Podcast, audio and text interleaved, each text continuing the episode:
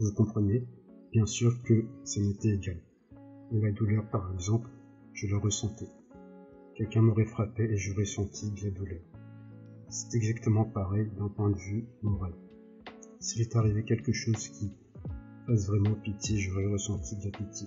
Exactement comme à l'époque, quand tout ne m'était pas encore égal dans le J'avais bien ressenti de la pitié sur le moment. L'enfant, malgré tout, je l'aurais sûrement aidé. Alors, pourquoi n'ai-je pas aidé la petite fille? Eh bien, à cause d'une idée qui m'était venue. Quand elle m'a tiré et qu'elle m'appelait, tout à coup, une question avait surgi devant moi. Une question que je ne pouvais pas résoudre. La question était oiseuse. Et je me suis fâché. Si je me suis fâché, c'est suite à cette conclusion que, si j'avais pris ma décision de me suicider cette nuit-là, alors tout devait m'être égal dans le monde. À ce moment-là, plus encore que jamais. Pourquoi donc avais-je tout à coup senti que ça ne m'était pas égal et que j'avais pitié de la petite fille? Je me souviens, j'ai eu pitié, très fort. C'était même une espèce de douleur étrange et même invraisemblable dans ma situation. Non, je suis incapable de mieux traduire cette sensation fugitif qui m'était venu à ce moment-là. Mais cette sensation s'est comme prolongée chez moi. Quand je m'étais déjà assis devant le bureau, et j'étais très agacé, comme jamais depuis longtemps. Les réflexions suivaient les réflexions. Il m'apparaissait clairement que si je suis un homme et pas encore du rien, et tant je ne suis pas devenu du rien, je vis, et donc je suis capable de souffrir, d'éprouver de la colère ou de la honte pour mes actes. Bon, mais pourtant, si je me tue par exemple, dans deux heures, alors, qu'est-ce qu'elle me fait, la petite fille? Et quelle importance, dans ce cas-là, la honte, et tout ce que vous voulez au monde Je deviens du rien, du rien total. Et est-ce que, réellement, la conscience du fait que, dans un instant, je cesserais complètement d'exister et donc que rien n'existerait ne pouvait pas avoir la moindre influence sur cette sensation de pitié pour la petite fille et cette sensation de honte après l'infamie que j'ai connue parce que c'est bien pour cela que j'avais tapé du pied et que j'avais crié d'une voix hystérique sur cette malheureuse enfant parce que n'est-ce pas non seulement tiens je ne ressens aucune pitié et même si je commets une infamie inhumaine maintenant j'ai le droit parce que d'ici deux heures tout sera éteint. Vous me croyez que c'est pour cela que j'écris, pour moi, maintenant. C'est presque une certitude. Je me représentais clairement que, mentalement, la vie et le monde étaient comme dépendants de moi. On peut même le dire de cette façon, que maintenant le monde c'est comme s'il n'était fait que pour moi seul. Je me tue et le monde n'existe plus.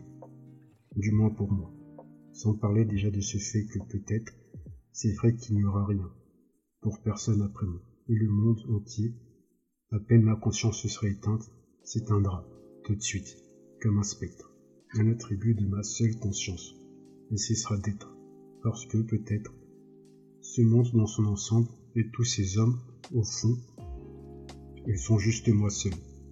Je me souviens, comme réfléchissant dans mon fauteuil, je retournais toutes ces nouvelles questions, qui se pressaient les unes après les autres, dans une direction même complètement différente, et j'inventais des choses vraiment inattendues. Par exemple, cette réflexion étrange m'est venue tout à coup que si j'avais vécu auparavant sur la Lune ou sur Mars, et que j'y avais commis d'actes, et le plus honteux et le plus déshonorant qui puisse seulement s'imaginer. Ici, là-bas, pour cet acte, on m'avait avalé et déshonoré, comme on ne peut le ressentir et l'imaginer qu'en rêve, dans un cauchemar. Et si, me retrouvant après sur Terre, j'avais conservé la conscience de mon acte, sur telle autre planète, et que de plus, j'ai su que jamais plus, et pour rien au monde, je n'y retournerai. Eh bien, en regardant la Lune depuis la Terre, est-ce que oui ou non, ce me serait encore égal? Aurais-je ressenti, oui ou non, la honte pour mon acte? Ces questions étaient oiseuses et inutiles, parce que le revolver était déjà posé devant moi. Je savais pour tout mon être que ça, Ce serait à coup sûr. Mais elle m'échauffait et je m'agitais. C'était comme si je ne pouvais pas mourir maintenant, avant d'avoir résolu quelque chose. Bref, cette petite fille m'a sauvé la vie parce que toutes ces questions ont éloigné le coup de feu pendant ce temps. Chez le capitaine aussi, tout avait commencé à se calmer. Ils en avaient fini avec leurs cartes et ils s'installaient pour dormir. Et en attendant, ils se contentaient de grogner et finissaient sans conviction de s'injurier. Et c'est là, tout d'un coup, que je me suis endormi, ce qui n'était jamais arrivé auparavant, dans mon fauteuil, devant mon bureau. Je n'ai pas du tout remarqué à quel moment je me suis endormi. Les rêves, on le sait, ce sont des phénomènes extrêmement étranges.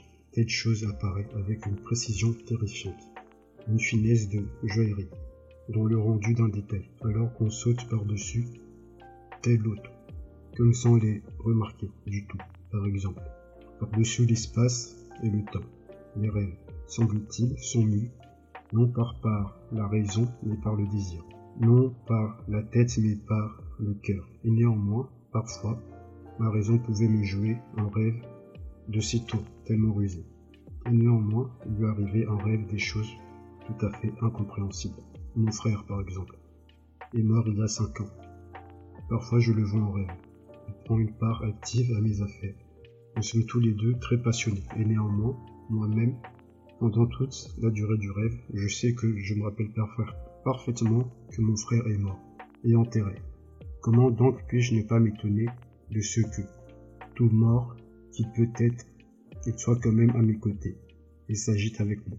Pourquoi ma raison peut-elle parfaitement admettre cela? Mais il suffit, j'en viens à mon rêve. Et c'est alors que ce rêve est venu. Ce rêve du 3 novembre. Il m'est ri, au nez. Maintenant, ils me disent que, justement, ce n'était qu'un rêve. Mais n'est-ce pas égal que ce soit ou non un rêve? Si ce rêve est venu m'annoncer la vérité.